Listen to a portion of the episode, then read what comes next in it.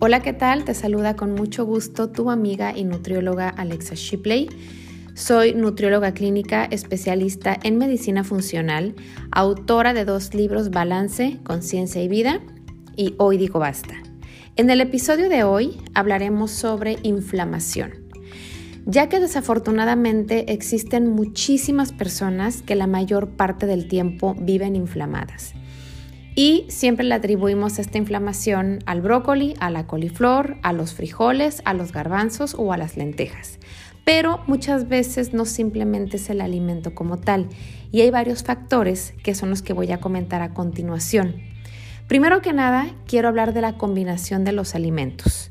Muchas veces he escuchado en la consulta clínica que no comen brócoli, que no comen calabaza, que no comen coliflor, no incluyen en su dieta ni frijoles, ni garbanzos, ni lentejas, ni alubias, ni habas, porque les caen pesado.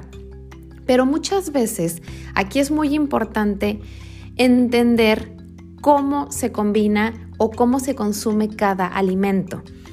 Porque aquí es importante comentar que todos los hidratos de carbono y aquí me refiero con frutas, me refiero a verduras, me refiero a cereales como quinoa, arroz, amaranto, pasta, tortilla, pan. Para que puedan ser digeridos se ocupa un medio alcalino. Por otro lado, los alimentos de origen animal y las grasas ocupan un medio ácido para que puedan ser metabolizados. Si tú combinas un exceso de hidratos de carbono con proteínas animales, es decir, una rachera con papas fritas, con espinacas a la crema, con el pan, con la tortilla de harina, con el refresco, con el pastel de chocolate, va a haber muchos hidratos de carbono, va a haber mucha proteína y como son dos medios muy diferentes para que se puedan metabolizar, todos los alimentos se van a fermentar. Y a consecuencia de esto va a haber inflamación, distensión abdominal, gas y muchísima incomodidad.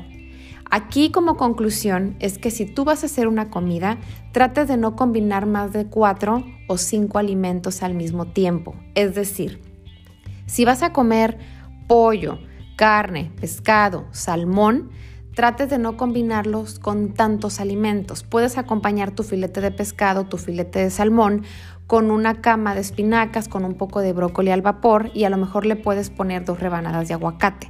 Y es una comida normal. Por otro lado, si quieres comer un tazón de frijoles, le puedes poner un poco de arroz, a lo mejor lo puedes acompañar con una ensalada de verduras y un poco de aguacate. Pero en, cada comida aquí nos están combinando muchos alimentos. No va a ser lo mismo comerte una rachera con papas fritas, con cinco tortillas de harina, con un refresco y con un pastel de chocolate, a comerte esa rachera con una ensalada que va a llevar brócoli, a lo mejor le pones ejotes, un poco de calabacitas, le pones un poco de limón dos rebanadas de aguacate y lo acompañas con una tortilla de maíz. El impacto a nivel intestinal no va a ser el mismo, porque no va a haber una gran fermentación a diferencia que si se combinan muchos alimentos. O como las personas que creen que les caen muy pesados los frijoles o el brócoli. A ver, si te comes un tazón de frijoles o de garbanzos y acompañas ese tazón de leguminosas con un filete de salmón y un poco de brócoli al vapor, eso va a ser una comida saludable y una comida balanceada. Hay verduras, hay proteínas animales y hay leguminosas. Pero si tú acompañas ese tazón de garbanzos o de frijoles o de lentejas que tú crees que te cae muy pesado, con ese filete de salmón y aparte le pones una cama de arroz y aparte le pones un guacamole y lo acompañas con tres tortillas de maíz, más el agua de sabor, más el flan o la gelatina, ahí hay muchos alimentos y eso se fermenta porque el cuerpo no sabe por dónde empezar y hay un medio alcalino, hay un medio ácido y por eso hay tanta distensión. Por eso muchas veces es muy importante saber cómo combina el paciente los alimentos y no qué come.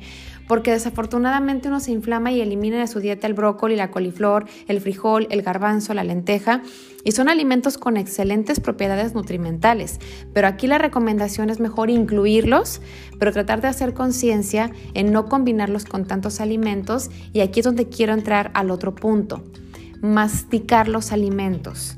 Si tú no masticas bien, una comida, esa partícula de alimento va a llegar casi intacto al estómago ¿Y qué va a hacer tu estómago? Va a producir una mayor cantidad de ácido clorhídrico, que eso te va a causar inflamación.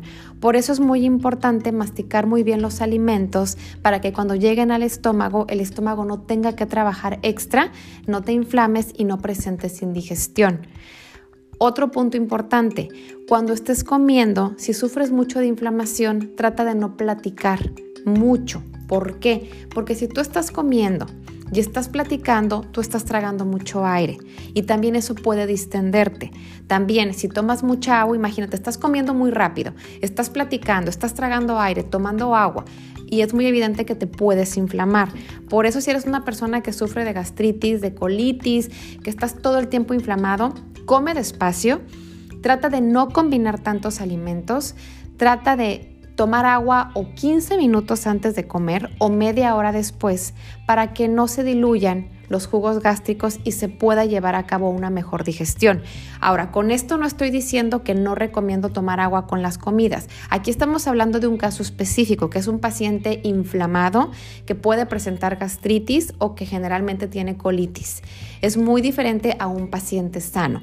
Si tú tienes algún síntoma de inflamación o todo el tiempo estás con ese malestar, procura no tomar tanta agua mientras comes o tómate un vaso de agua antes de comer o deja pasar media hora para que después vuelvas a tomarte un vaso de agua y se pueda llevar a cabo la digestión de tus alimentos.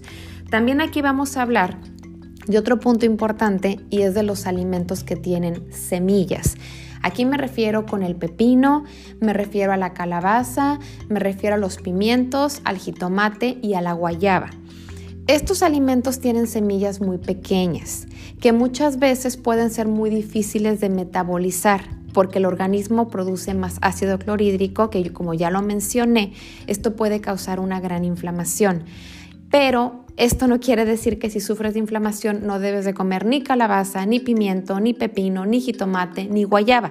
Aquí mi recomendación es que solamente se las quites y ya las puedes acompañar, por ejemplo, el pepino en una ensalada, em, la calabaza con una sopita, pero no los excluyas porque son alimentos con excelentes propiedades nutrimentales, altos en fitoquímicos, pero si sufres de inflamación sí es recomendable quitar las semillas. Aquí quiero hablar también de los frutos secos. Quiero hablar de las almendras, de las nueces, de los cacahuates, de los pistaches, de las avellanas y de la nuez de la India.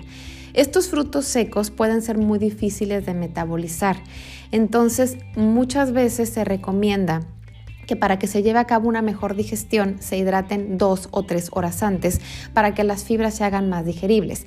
Si vas a comerte en tu colación un puñito de almendras o de nueces o de pistaches o de avellanas en un vaso de agua, ponlas a hidratar unas dos, tres horas antes Después las, em, las puedes colar, eliminas el agua de remojo y ya te las puedes comer y de esta manera se lleva a cabo una mejor digestión. Lo mismo con la semilla de calabaza, de girasol, de ajonjolí, de linaza y de chía. Y finalmente, Quiero terminar este episodio con una última recomendación y quiero hablar aquí de los medicamentos y de los suplementos. Yo como nutrióloga siempre recomiendo que los suplementos se consuman en ayunas, a, excepción del magnesio, que este sí lo recomiendo en la noche junto con los probióticos, para la gente que toma probióticos y magnesio. Pero cuando hablo de la vitamina D, cuando estoy hablando de alguna otra suplementación como omega 3 o alguna vitamina o suplemento que estés consumiendo, sí recomiendo que se consumen ayunas porque de esta manera tu cuerpo y tus células lo aprovechan mejor. Porque lo primero que tú le das a tu organismo en la mañana es lo que mejor absorbe. Pero si tú sufres inflamación, colitis o gastritis, mi recomendación es que consumas tus suplementos con los alimentos para que de esta manera este suplemento o algún medicamento no sea lo primero que llega al estómago y lo pueda resentir y te pueda generar inflamación desde el momento en que eh, le das a tu cuerpo un alimento. Entonces, si sufres mucha inflamación, trata de consumir tus medicamentos o tus suplementos o tus vitaminas con alimentos Procura masticar muy bien todo, todo, todo lo que vas a comer. Trate de no hablar mucho para no tragar tanto aire. Procura no tomar mucho líquido. Y una recomendación, una regla oro es, ojo, si presentas gastritis, colitis o inflamación, evita el azúcar y evita los edulcorantes artificiales. ¿Por qué? Porque el azúcar genera una altísima cascada inflamatoria Y los edulcorantes artificiales como sacarina, sucralosa, maltodextrina o aspartame, muchas veces el organismo no lo reconoce como algo natural y generalmente están circulando en el torrente sanguíneo, que esto puede generar a largo plazo toxicidad, inflamación, distensión abdominal y mucho gas. Un paciente con colitis o con gastritis, la primera recomendación es que eliminen de su dieta edulcorantes artificiales. Y aquí también quiero mencionar a los polialcoholes, sorbitol, gilitol, maltitol, porque son químicos que el organismo no reconoce como algo natural, tienen una alteración en la microbiota intestinal, en el sistema inmunológico, en el sistema nervioso central y todo esto genera inflamación. Y es muy importante mencionar también que todo se complementa con una buena alimentación y con un buen estilo de vida.